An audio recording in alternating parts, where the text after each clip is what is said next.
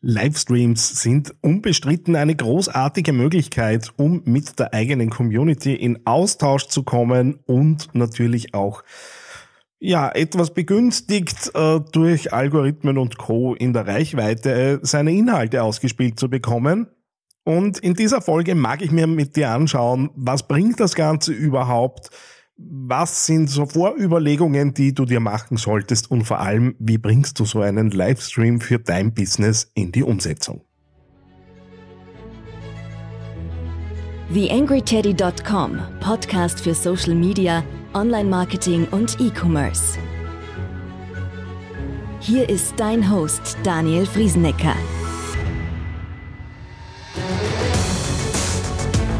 Hallo und Servus zu dieser Ausgabe des Digital Success Podcasts hier auf theangryteddy.com.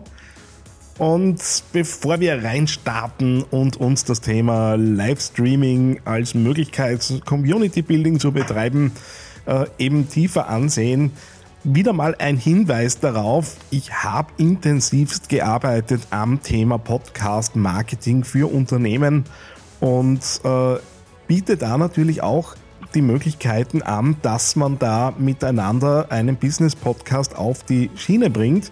Das geht los von konzeptionellen Ideen und Überlegungen klarerweise über äh, die Ausrüstungsgegenstände, äh, die du so brauchst und für dein Konzept und dein Setup äh, eben die richtige Ausrüstung zu finden. Bis dahin, dass die Dinger natürlich auch produziert und gehostet werden wollen und am Schluss natürlich übers Netz erreichbar sind und verteilt werden. Das heißt, wenn du äh, mit dem Gedanken spielst, einen Podcast für dein Unternehmen zu starten, würde mich natürlich freuen, wenn du Kontakt aufnimmst. Wir schauen uns dann an, was kann man sinnvollerweise tun, schauen auch kritisch äh, drauf, äh, hast du auch die Ressourcen, die notwendig sind, um so einen Podcast aufzusetzen. Äh, und sollte das so sein, dann würde es mich natürlich freuen, dich Schritt für Schritt begleiten zu können damit dein Podcast dann zum Schluss über die verschiedenen Networks eben auch aufrufbar ist.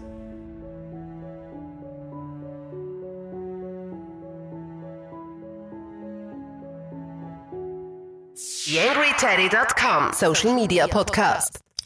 Livestreams, so ein bisschen der, der Reichweitenbringer äh, wird immer wieder genannt, äh, wenn es ums Thema Social Media Content geht. Äh, tatsächlich ist es so, dass äh, Livestreams auch meiner Erfahrung nach ganz gut funktionieren, wenn es um Reichweiten geht. Nicht zuletzt, weil diese Live-Videos natürlich auch nachher noch vorhanden sind äh, und äh, üblicherweise, zumindest meiner Erfahrung nach, ganz gut noch verteilt werden äh, und man natürlich auch Interaktionen bekommt während so einer Sendung und das äh, ist die die Bereitschaft, äh, da zu kommentieren, ist äh, ganz grundlegend natürlich höher als bei einem statischen Post, das man eben klassisch rausgibt. Außerdem sind Livestreams ein dankbarer Ausgangspunkt auch für Blogposts äh, und äh, Content Recycling, weil ich natürlich Teile aus so einem Livestream rausnehmen kann, Aspekte nochmal vielleicht auch vertiefend äh, auf einem Blog erklären kann und da natürlich auch äh, darauf hinweisen kann während so einer Sendung oder auch im Nachgang. Äh, wie vorher schon erwähnt, bleiben die Videos ja erhalten, wenn ihr sie nicht löscht. Das kann ja auch ein strategisches Element sein, dass man sagt, okay, die Livestreams gehen dann nach ein paar Stunden eben wieder runter vom Netz, um so ein bisschen Verknappung zu erzielen und die Leute auch dazu zu bringen, eben sich die Dinge live anzuschauen. Und wenn ihr in so einem Livestream seid, stärkt ihr natürlich auch so ein bisschen die Beziehung zur Community, gerade dann, wenn ihr auch Kommentare in die Sendung hereinnehmt, Interaktion natürlich auch betreibt und äh, eben die Community aktiv einbindet in eure Sendung. Wenn ihr das regelmäßig macht, wird das natürlich auch zu einem gewissen Grad auf eure Expertise einzahlen, weil ihr natürlich auch gefordert seid, einem Live-Publikum äh, eben äh, gegenüber zu stehen, äh, zumindest virtuell. Und da natürlich auch wird man natürlich ein bisschen abgeklopft, äh, ob das alles nur vorbereitet funktioniert oder ob man da eben auch auf Live-Fragen beispielsweise kompetente Antworten kriegt. Und äh, ein Punkt, der auch äh, ganz gut funktioniert, äh, ist die Möglichkeit, live zu verkaufen. Also es ist über diese Streams ja durchaus möglich, auch Produkte zu präsentieren und beispielsweise über die Kommentarfunktionen auf YouTube, auf Facebook, äh, wo auch immer, dann eben beispielsweise die Produktlinks live während der Sendung eben unterzubringen und äh, so die User natürlich auch auf Shop-Umgebungen beispielsweise zu bringen. Und wenn ich jetzt äh, davon von Livestreams rede, äh, dann meine ich hauptsächlich das, was auf Facebook, YouTube, LinkedIn und Twitch äh, eben unterwegs ist. Weniger Livestreams, die jetzt beispielsweise über Instagram äh, eben veranstaltet werden. Nicht zuletzt deswegen, weil ich äh, zwar sehr unmittelbar und sehr direkt und sehr äh, ungekünstelt natürlich auf Instagram unterwegs sein kann, die anderen Plattformen, die ich gerade genannt habe, aber die Möglichkeit oft haben, externe Tools äh, eben zu nutzen äh, und nicht nur das Smartphone und dann auch sowas wie Kamerawechsel äh, beziehungsweise das Einblenden von Folien äh, oder von Bildschirmen oder das Einladen von, von Gästen, die man dann in verschiedenen Kacheln sieht. Äh, das ist darüber möglich, auch die Möglichkeit, beispielsweise Kommentare einzublenden und das funktioniert jetzt auf Instagram zumindest meines Wissens nach nicht so ohne weiteres. Und wenn du jetzt vorhast, eben da ins Livestreaming zu gehen, äh, wird wahrscheinlich auch die Frage sein, welche Arten von Sendungen willst du denn anbieten? Der Klassiker ist natürlich so ein Talking Head Format, wo man halt tatsächlich deinen deinen Kopf sieht äh, und möglicherweise noch einen Teil vom Oberkörper und du einfach reinsprichst in die Kamera und äh, über ein Thema, das dich interessiert, äh, dann eben äh, dein, oder besser deine Personas und deine User interessiert, ähm, über das eben Inhalte zum Besten gibst. Daneben gibt's natürlich auch äh, Sendungen, in denen Interviews im im Fokus stehen, beziehungsweise auch ganze Diskussionsrunden, wo man einfach mehrere Leute hereinholt. Das ist aus eigener Erfahrung dann auch in der Moderation durchaus ein bisschen herausfordernd, weil du natürlich auch Redezeiten einigermaßen sauber, gleichmäßig über die, verschiedenen Diskussionspartner und Pendelpartner eben verteilen solltest äh, und äh, es da den einen oder anderen Interviewgast auch gibt, der ja äh, sendungsbewusster ist als andere möglicherweise und du eben da ein bisschen dazwischen grätschen musst an manchen Stellen.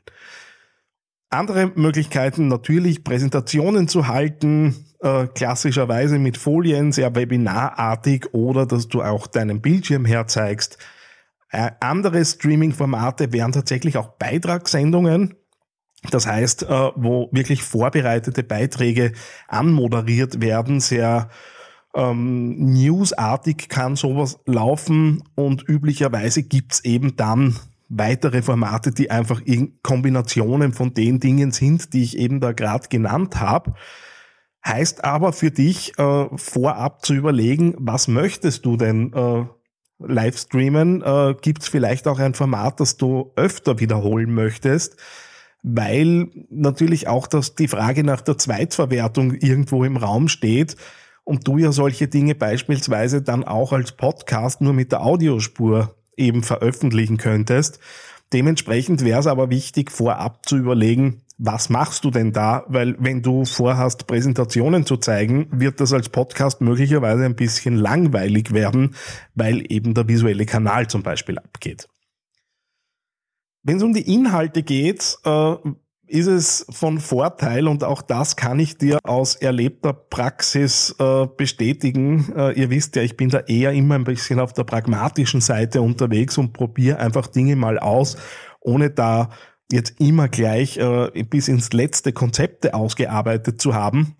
Nur bei meinen Livestreams, die ich in der Vergangenheit so gemacht habe, habe ich schon gemerkt, immer dann, wenn ich mir wirklich einen Showrunner geschrieben habe, sprich welche Inhalte äh, plane ich äh, in dieser Sendung, muss ich mich auf was vorbereiten, ganz wesentlich, weil blöd, wenn man äh, Tools herstellt und dann zum Beispiel den Preis nicht weiß, äh, was ja eine ganz äh, wesentliche Frage für diesen Inhalt ist, äh, ist es natürlich doof.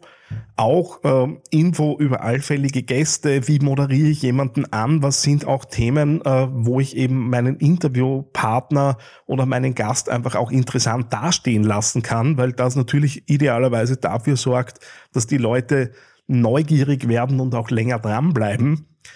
Und äh, auch die Frage, welche Links gibt's denn zu diesem Livestream?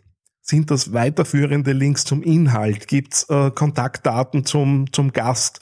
Hat man auf der eigenen Webseite möglich, möglicherweise ein, ein Freebie oder einen Blogartikel, der noch interessant ist? Das heißt, das äh, steht dann tatsächlich mittlerweile in meiner Vorbereitung drinnen und auch, welche Dinge möchte ich denn nach der Sendung äh, noch eben mit diesem Livestream tun? Wird der zweitverwertet als Podcast? Äh, möchte ich in den Kommentaren äh, noch irgendwas unterbringen und so weiter und so fort. All die Dinge stehen mittlerweile im Showrunner bei mir äh, fix drinnen. Showrunner kannst du dir bei mir als äh, Mindmap vorstellen, wo einfach diese einzelnen Punkte schon vorbereitet sind und zu dieser Mindmap eben dann die Dinge dazu äh, gearbeitet werden. Tatsächlich ist auch die Folge, die du jetzt gerade hier als Podcast hörst, genau gleich aufgenommen. Das heißt, ich habe hier ein Mindmap vor mir, wo ich die verschiedenen Themen, die ich eben mir vorbereitet habe für diese Ausgabe, aufbereitet habe und wir das jetzt so Schritt für Schritt durchgehen und damit auch einem Plan tatsächlich folgen.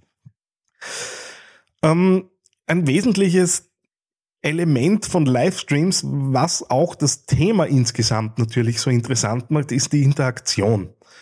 Und jetzt wissen wir ja, dass wenn du einen Livestream startest, äh, es jetzt nicht so ist, dass sofort alle deine Leute in der Community das sehen und die begeistert draufdrücken. Und äh, da hast du eben mit äh, Tools über die du solche Livestreams veranstalten kannst, äh, die Möglichkeit auch was vorauszuplanen. Das heißt, die Leute sehen dann beispielsweise auf Facebook, du planst für nächste Woche einen Podcast und können sich dann zeitnah erinnern lassen, bevor das eben losgeht. Ähm, du kannst das natürlich auch direkt über die Creator-Einstellungen beispielsweise auf Facebook eben hinterlegen. Ähm, dazu brauchst du aber dann auch ein bisschen Liebe zur Technik und kannst da natürlich auch komplett frei diese Dinge unterbringen. Erfahrungsgemäß helfen diese Tools gerade am Anfang auch ein bisschen den Stress rauszunehmen, weil nicht jeder und jede hat die Möglichkeit, sich da vielleicht Assistenz dazu zu holen, die sich um die technischen Grundlagen während des Streams kümmert. Ähm, das heißt, äh, auch zum Beginn der Folge äh, mache ich normalerweise so, dass ich einen Countdown runterlaufen lasse, der so in ein, zwei, drei Minuten startet, bevor die Sendung tatsächlich angesetzt ist. Das heißt, der Livestream kann sich schon mal auch ein bisschen verbreiten. Und der Beginn der Sendung ist üblicherweise auch dann ein Überblick, was äh, kommt. Und wenn dann schon erste User da sind, auch die Frage, ob man äh, gehört wird und ob die Tonqualität passt hat zwei Gründe. Einerseits natürlich den Check, äh, hören einen die Leute. Ähm, ich schaue zwar jede Sendung auf einem iPad äh, parallel dazu auch an, aber da habe ich keinen Ton eingeschaltet, um natürlich Rückkopplungen zu vermeiden. Äh, und die andere, äh, der andere Mehrwert ist natürlich, dass die Leute dir äh, Antworten kommentieren und da, du dadurch schon erste Interaktion auf diesen Livestream draufbringst, was natürlich nicht schadet wenn dann Kommentare kommen und äh, ich arbeite da durchaus auch immer mit Einblendungen während der Sendung, wo halt immer wieder die Aufforderung kommt, wenn es Fragen gibt, jetzt in die Kommentare stellen, ähm, dann binde ich die natürlich auch am Bildschirm ein äh, und nehme das auch in die Sendung mit rein. Ähm, das führt einerseits auch zu spannenderen Sendungen, weil natürlich äh, erstens man selbst äh, bisschen mehr gefordert ist und auf der anderen Seite natürlich äh, die User, die sich das anschauen, auch die Inhalte bekommen, die sie eben sich wünschen äh, und dadurch halt wirkliche Interaktion entsteht. Und nach der Sendung äh, setze mich ich üblicherweise hin und arbeite diese Kommentare auch nochmal durch und äh, gebe möglicherweise auch nochmal äh, weiterführende Links beziehungsweise Antworten, die eben da unten aufgetaucht sind, weil das ja auch dazu führt, dass die Leute, die kommentiert haben, das nochmal sehen und wenn jemand später diese Dinge nachliest, natürlich so ein bisschen die Zusammenfassung hat. Ich will mich nicht zu sehr über Technik auslassen. Da gibt's auch äh, tatsächlich einen Livestream und Podcast dazu, äh, wo ich äh, ja mit dem großartigen Wolfgang Lehner über genau dieses Thema gesprochen habe. Zwei wesentliche Dinge, die äh, so ein bisschen Learning äh, vom, aus meiner Sicht sind. Einerseits tatsächlich in die Kamera reinschauen und ich habe tatsächlich über der Spiegelreflexkamera, mit der ich die Dinge aufnehme, mittlerweile ein Post-it kleben, wo drauf steht, hier hineinschauen. Einfach weil du klarerweise dadurch die User im Livestream direkt ansiehst, äh, hab da auch Feedback nach äh, einem, einem Digitalvortrag von einer Trainerin für genau dieses Thema bekommen. Das nehme ich mir tatsächlich zu Herzen mittlerweile. Und das andere, die Kamera steht äh, tatsächlich äh, ziemlich genau auf Augenhöhe und zentral vor mir, äh, so dass ich teilweise zwar ein bisschen Mühe habe, den einen oder anderen Button bei mir auf den Bildschirmen zu sehen. Auf der anderen Seite sorgt das natürlich dafür, dass äh, eben die User tatsächlich die, die Empfindung haben, dass sie direkt angesehen werden. Wenn du jetzt was ausprobieren möchtest, ähm, gibt es so zwei Tools, mit denen ich persönlich ganz gern arbeite. Äh, das eine ist BeLive, äh, ein Tool, mit dem man eben genau dieses Videoschnittthema live erledigen kann, ähm, Gäste einladen kann, den eigenen Bildschirm äh, eben dann auch teilen kann und so weiter gibt's auch in einer kostenlosen Variante, mit der, ich weiß es gerade nicht auswendig, ich glaube zwei Streams im Monat kostenlos zu machen sind. Konkurrenzprodukt dazu ist StreamYard, ähm, die ebenfalls kostenlos äh, für den Einstieg sind. Die können im Gegensatz zu BeLive nämlich auch mit Greenscreens umgehen. Das heißt, du kannst dich dann in deine Umgebung setzen, in die auch immer du dich setzen möchtest. Wer auf mehreren Plattformen gleichzeitig unterwegs sein möchte, könnte sich Restream.io ansehen, ähm, die eben Streams über mehrere Plattformen dann verteilen können. In Teilen kann das auch BeLive äh, und StreamYard meines Wissens nach auch, aber Restream ist halt eben auf genau diese Themen hin ausgelegt. eCam wäre dann für die Mac-User unter euch, äh, wo man eben über den Mac äh, eine Software zur Verfügung hat, mit der man eben dann live streamen kann und da auch Kommentare und derlei Dinge einblenden kann.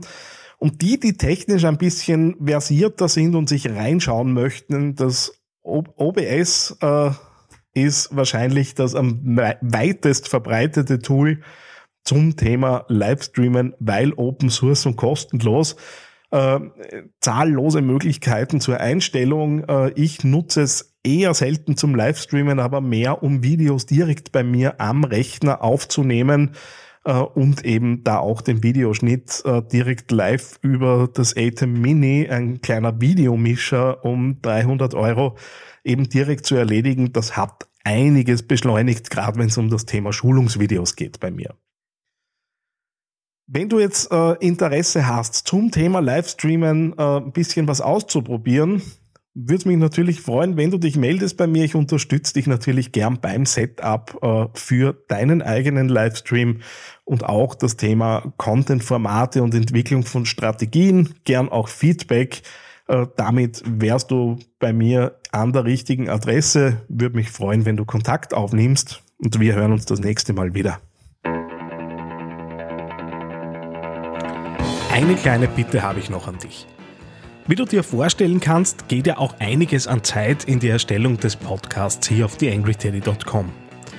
Wenn du diese Arbeit unterstützen möchtest, dann geh doch bitte auf iTunes und hinterlasse dort eine 5-Sterne-Bewertung oder eine Rezension. Das begünstigt die Sichtbarkeit dieses Podcasts in den Charts und sorgt dafür, dass weitere Hörer auf diesen Podcast aufmerksam werden. Würde mich sehr freuen, wenn du mich da ein bisschen unterstützen kannst und dir kurz ein paar Sekunden Zeit nimmst, um da die Bewertung zu hinterlassen. Vielen herzlichen Dank. TheAngryTeddy.com Podcast. Podcast. Nähere Informationen auf TheAngryTeddy.com. oder auf facebook.com slash theangryteddy.